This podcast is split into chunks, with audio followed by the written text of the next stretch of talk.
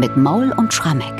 Sonntag Letare, der vierte Sonntag der Passionszeit. Und auch heute ist der Kantaten-Podcast nicht Johann Sebastian Bach, sondern seinem Zeitgenossen Christoph Graupner gewidmet, weil wir sonst mangels Bach-Kantaten einfach mal sechs Wochen Pause hätten machen müssen. Und das wäre dann doch ein bisschen viel gewesen, oder?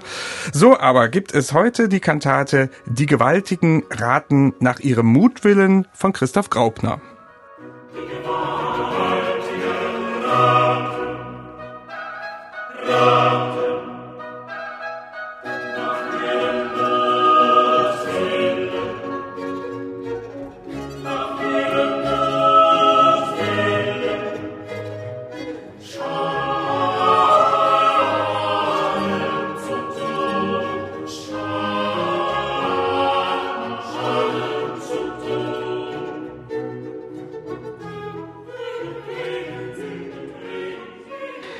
Ein Kantatenzyklus von Christoph Graupner beschäftigt uns also in dieser Passionszeit, in diesem Podcast. Und dieser Zyklus besteht aus zehn Kantaten und wie in einem Oratorium, in einem sehr großen Oratorium werden da die Geschehnisse und das Leiden und Sterben Christi Schritt für Schritt beleuchtet. Bevor wir auf den heutigen Teil kommen, wieder mal ein Blick auf Graupners Biografie, wie wir das auch bei den letzten Folgen schon getan haben. Michael, sag doch einmal, was hat Christoph Graupner eigentlich mit Leipzig zu tun? Na, lieber Bernhard, Christoph Graupner wurde durch Leipzig, das kann man, glaube ich, ohne Übertreibung sagen, geprägt denn er hat hier seine Jugend verbracht. Geboren in Kirchberg im Erzgebirge, er hat dann die ersten Schuljahre in Reichenbach verbracht und dann beschreibt er das sehr schön in seiner Autobiografie, die wir zum Glück haben, wie er dann nach Leipzig kam und was er hier alles erlebt hat. Ich würde es mal kurz vorlesen, ja? Gerne. Also von dannen, gemeint ist Reichenbach, die Schule, begab ich mich nach Leipzig und verharrete allda über neun Jahre auf der Thomasschule. Volle Länge sozusagen. Volle Länge, genau. Der Kantor Johann Schelle hatte viele Liebe für mich. Wir sind jetzt im Jahr 1696, da wird er eben hier aufgenommen auf der Schule.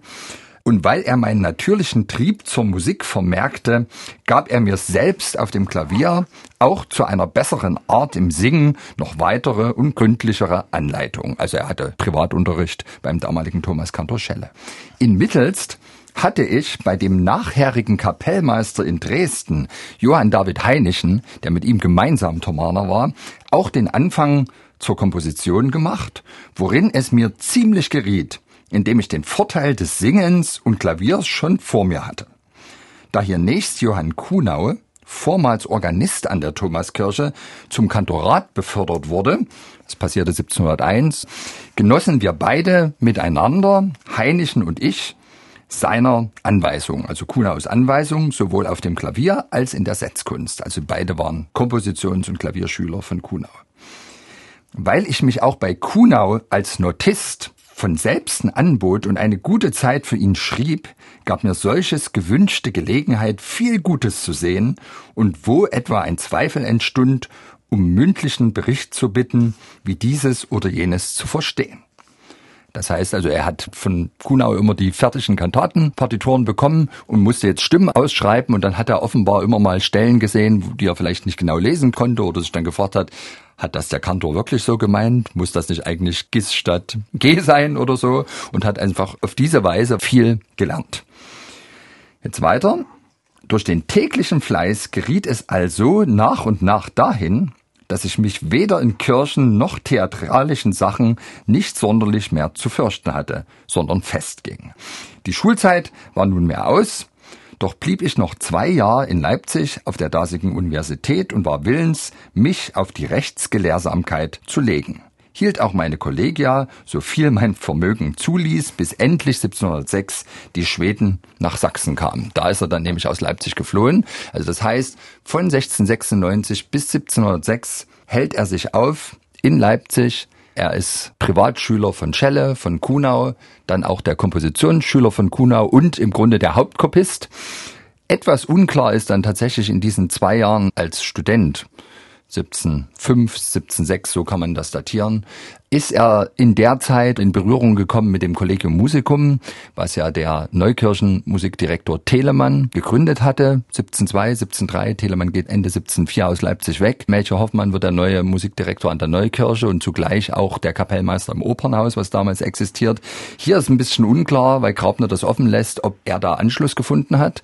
Heinichen hatte den, allerdings erst so ab 1707, 1708. Der hat dann sein eigenes Collegium Musicum.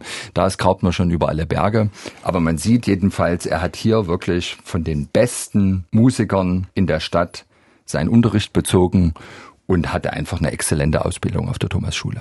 Und ich glaube, man darf auch davon ausgehen, vielleicht, dass er dieses Universitätsstudium dann nicht so hundertprozentig ernst genommen hat. Das hat man ja, ich sage das in aller Vorsicht, das hat man ja bei mehreren Musikern in dieser genau. Zeit, die ja. sich eingeschrieben haben, einfach um sich einzuschreiben und auch vielleicht in gewissem Sinne da ein Studium verfolgt haben, aber dann vor allem Musik gemacht haben. Da gebe ich dir vollkommen recht. Und man muss ja auch sagen, es gibt damals noch gar nicht die Möglichkeit an der Universität oder an einer einer Musikhochschule, die ja noch längst nicht erfunden ist, diese Profession richtig an einer Institution zu studieren. Und deswegen haben tatsächlich all diejenigen, die vorhatten, Kantoren zu werden, in Lateinschulen, sich unbedingt an der Universität eingeschrieben. Leute, die gerne Kantoren werden wollten, haben dann meistens Theologie gewählt. Hingegen diejenigen, die vorhatten, als Hofmusiker Karriere zu machen, und dazu gehörte sicherlich Graupner, die haben in aller Regel sich in der Juristerei eingeschrieben Graupner, genau wie Telemann. Und zwar gar nicht unbedingt nur alibimäßig, sondern oft sind tatsächlich die Musikerstellen in den Hofkapellen verknüpft gewesen mit irgendwelchen Sekretärsdiensten bei Hof. Und da war die juristische Kenntnis durchaus sinnvoll.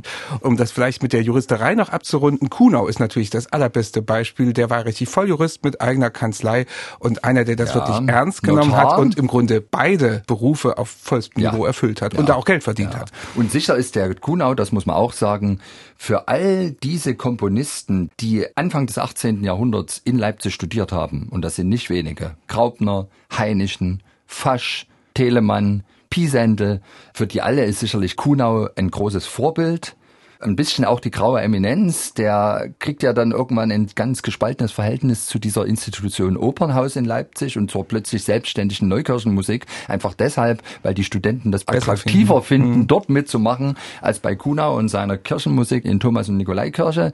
Und deswegen fängt er dann auch ganz schön an zu wettern gegen die. Aber vorher ist er das Muster in Kirchenstücken. Also an dem orientieren die sich. Also eine Vaterfigur im besten Sinne, mit der man sich dann auch mal ein bisschen reiben kann. Wir kommen jetzt in diesem Podcast aber auf die heutige Kantate zum Sonntag Letare. Die Gewaltigen raten nach ihrem Mutwillen, zugehörig zu diesem großen Passionszyklus von 1741, komponiert von Christoph Graupner. Und diese Kantate ist wieder siebenteilig. Sie spielt nach der Gefangennahme und dem Verrat der Freunde und es geht um den Prozess gegen Jesus. Der Untertitel lautet Das Leiden Jesu vor dem Geist und weltlichem Gericht. Erklär uns das ein bisschen. Wie äußert sich dieser Inhalt in dem Text von Johann Konrad Lichtenberg?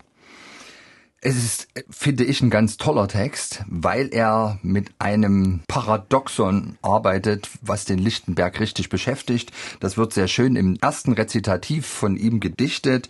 Es heißt hier, dass die Unschuld schuldig erklärt wird. Und die Unschuld ist natürlich Jesus Christus, der eben bei seinem Strafgericht vom Volk, von Pilatus letztlich, der zwar sich irgendwie versucht rauszuhalten, für schuldig erklärt wird, das beschäftigt den gesamten Text. Also dieser Moment. Es wird immer wieder von anderen Seiten beleuchtet. Am Anfang aber steht ein Diktum. Das heißt, hier bedient sich Lichtenberg nicht bei seiner eigenen Dichtung, sondern er borgt sich etwas aus der Bibel, in dem Fall aus dem Alten Testament, der Propheten Micha, Kapitel 7. Die Gewaltigen raten nach ihrem Mutwillen, Schaden zu tun und drehen sie's, wie sie wollen. Der Beste unter ihnen ist wie ein Dorn und der Redlichste wie eine Hecke. Und das ist natürlich jetzt schon die Vorbereitung auf die dann folgende Reflexion über den Moment des Strafgerichts von Jesus, wo die Unschuld persönlich am Ende schuldig erklärt wird. Und Graupner legt diesen Text gleich im Eingangschor sehr eindrucksvoll aus, indem er dort die Hecke und diese Dornen hörbar macht. Wie macht er das? Na, Bernhard, du wirst mir sicher zustimmen. Wir hören einerseits einen ganz blockhaften Chorsatz, also mehr gesprochen als gesungen, mit sehr abrupten Schlüssen, aber dazwischen sticht ja immer wieder etwas durch und das sind eben die Violinen mit reißenden Läufen. Und das sticht mich schon ganz schön. Also das ist offenbar die Hecke, das sind die Dornen, die uns stechen, beziehungsweise eben den Chorsatz immer wieder pointiert stören, oder? Wie nimmst du das wahr? So ein bisschen anstacheln, würde ich ja sagen, um das vielleicht gut, noch ja. darzubringen. Und ja. ich empfinde übrigens auch, es gibt so ein paar Pizzicato-Stellen da drin, ja. auch das als die Dornen oder diese Hecke. Also es ist wirklich ganz schön stachelig, dieser Eingangschor, ja. wenn man sagen ja.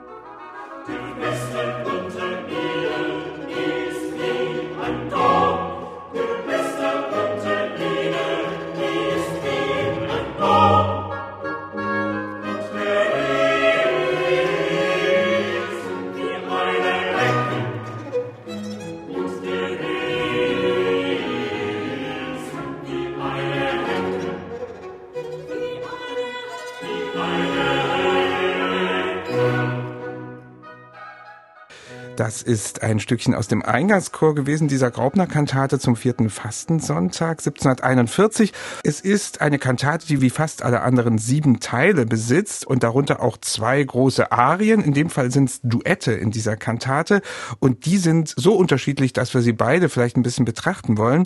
Das erste Duett, das finde ich wirklich ganz auffällig. Dort kommt das Schweigen Jesu zu Gehör, so paradox das klingt. Oder empfindest du das auch so? Ja, das ist gut erklärt. Es ist mehr das Spielen mit Klangmomenten, als dass es irgendwie durchweg Musik ist er arbeitet ganz viel mit Echo-Effekten, mit Pizzicato-Figuren.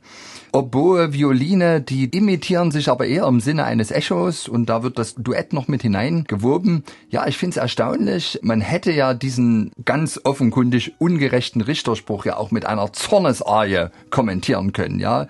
Das passiert aber nicht, sondern wir haben eigentlich Melancholie, die die gläubige Seele sicherlich fühlt, die tiefe Traurigkeit angesichts dieses Ereignisses und zugleich, wie du sagst, diese Einsamkeit von Jesus, der da allein als der Unschuldige machtlos diesem Richterspruch gegenübersteht. Also ich finde es eine sehr stimmungsvolle Arie, aber eben mit erstaunlich wenig Noten richtig viel erreicht. Hören wir uns mal an, wie diese Stille in Musik klingen kann.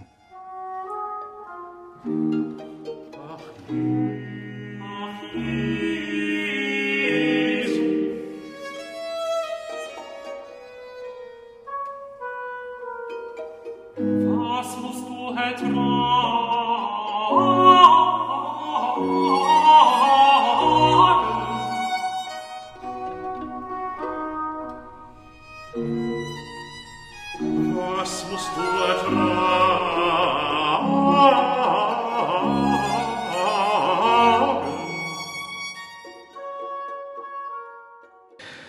Das war ein Auszug aus dem ersten Duett. Tenor und Bass singen da. Und dann kommt ein zweites etwas später mit den beiden verbleibenden Solisten, nämlich Sopran und Alt.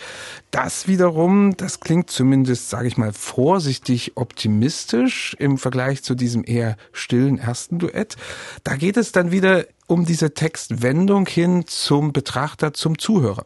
Ja, weil eben nun der Gemeinde ins Stammbuch geschrieben wird, was sie daraus lernen soll. Also der Text, bedenk's mein Herz, es muss hier der Gerechte zu deinem Heil vor ungerechten Richtern stehen. Du darfst nicht, da er das ertragen, für dem gerechten Richter zagen, der wird mit dir nun nicht, weil Jesus für dich spricht, nach strengem Recht der einst in sein Gerichte gehen. Also Jesus hat das alles erlitten, um letztlich dich, du gläubige Seele, zu retten. Und das ist die Aussage des Textes und da überrascht es nicht, dass jetzt natürlich hier die Musik etwas optimistischer daherkommt als im ersten Duett. Und dennoch sind es wieder mehr so sinnliche Klangmomente als richtige Melodien. Das geht ja erstmal los mit einer ganz langen stehenden Note in der Oboe, bevor sich da überhaupt Motivik entwickelt. Die Fürsprache Jesu wird thematisiert, dann natürlich die Ermahnung an die gläubige Seele, werde dem gerecht, was Jesus für dich getan hat, durch ganz, ganz häufige Wiederholungen der einzelnen Textzeilen. Also das ist schon wie so eine Art melancholische Gehirnwäsche. Also vergiss das nie. Und zugleich wieder ganz typisch Graupner, alles sehr kleingliedrig gedacht. Die Streicher arbeiten im Wechsel mit den Bläsern etwas blockhaft.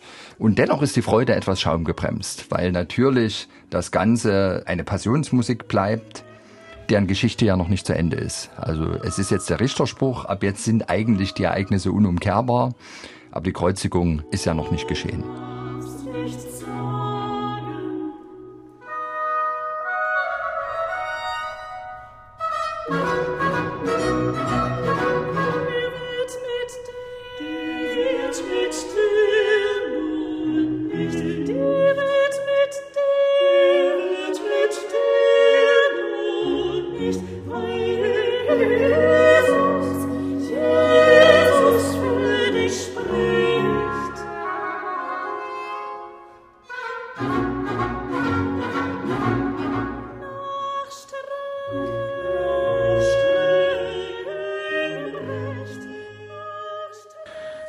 Dieses Duett zwischen Sopran und Alt aus der Kantate Die gewaltigen Raten nach ihrem Mutwillen von Christoph Graubner.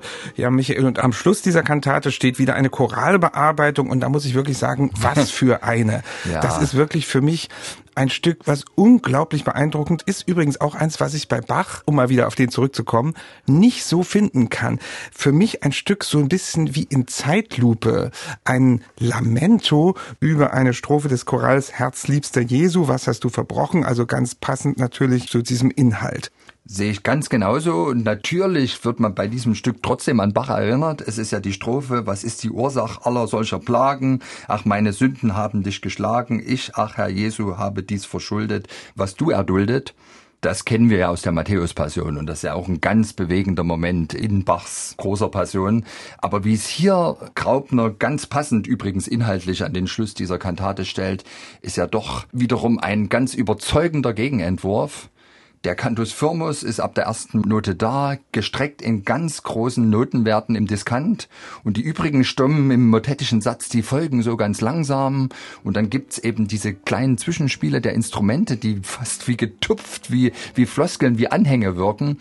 Es ist eine sehr intensive Musik mich überzeugt das vollkommen. Ich weiß nicht, würdest du sagen, es steht auf einer Stufe mit Bach oder ich weiß, es ist Äpfel mit Birnen. Es ist Äpfel ja. mit Birnen. Es hat mich jedenfalls ganz tief bewegt. Ja. Und insofern steht es auf einer Stufe mit Bach, muss ich schon sagen. Ja.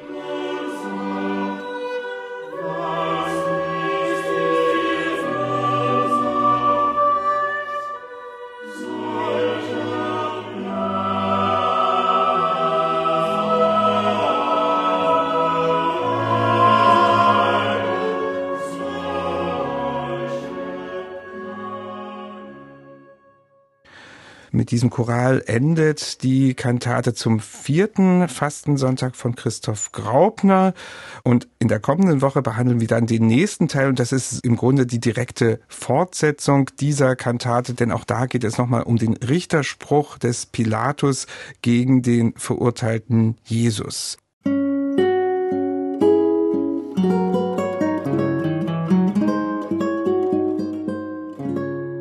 MDR Classic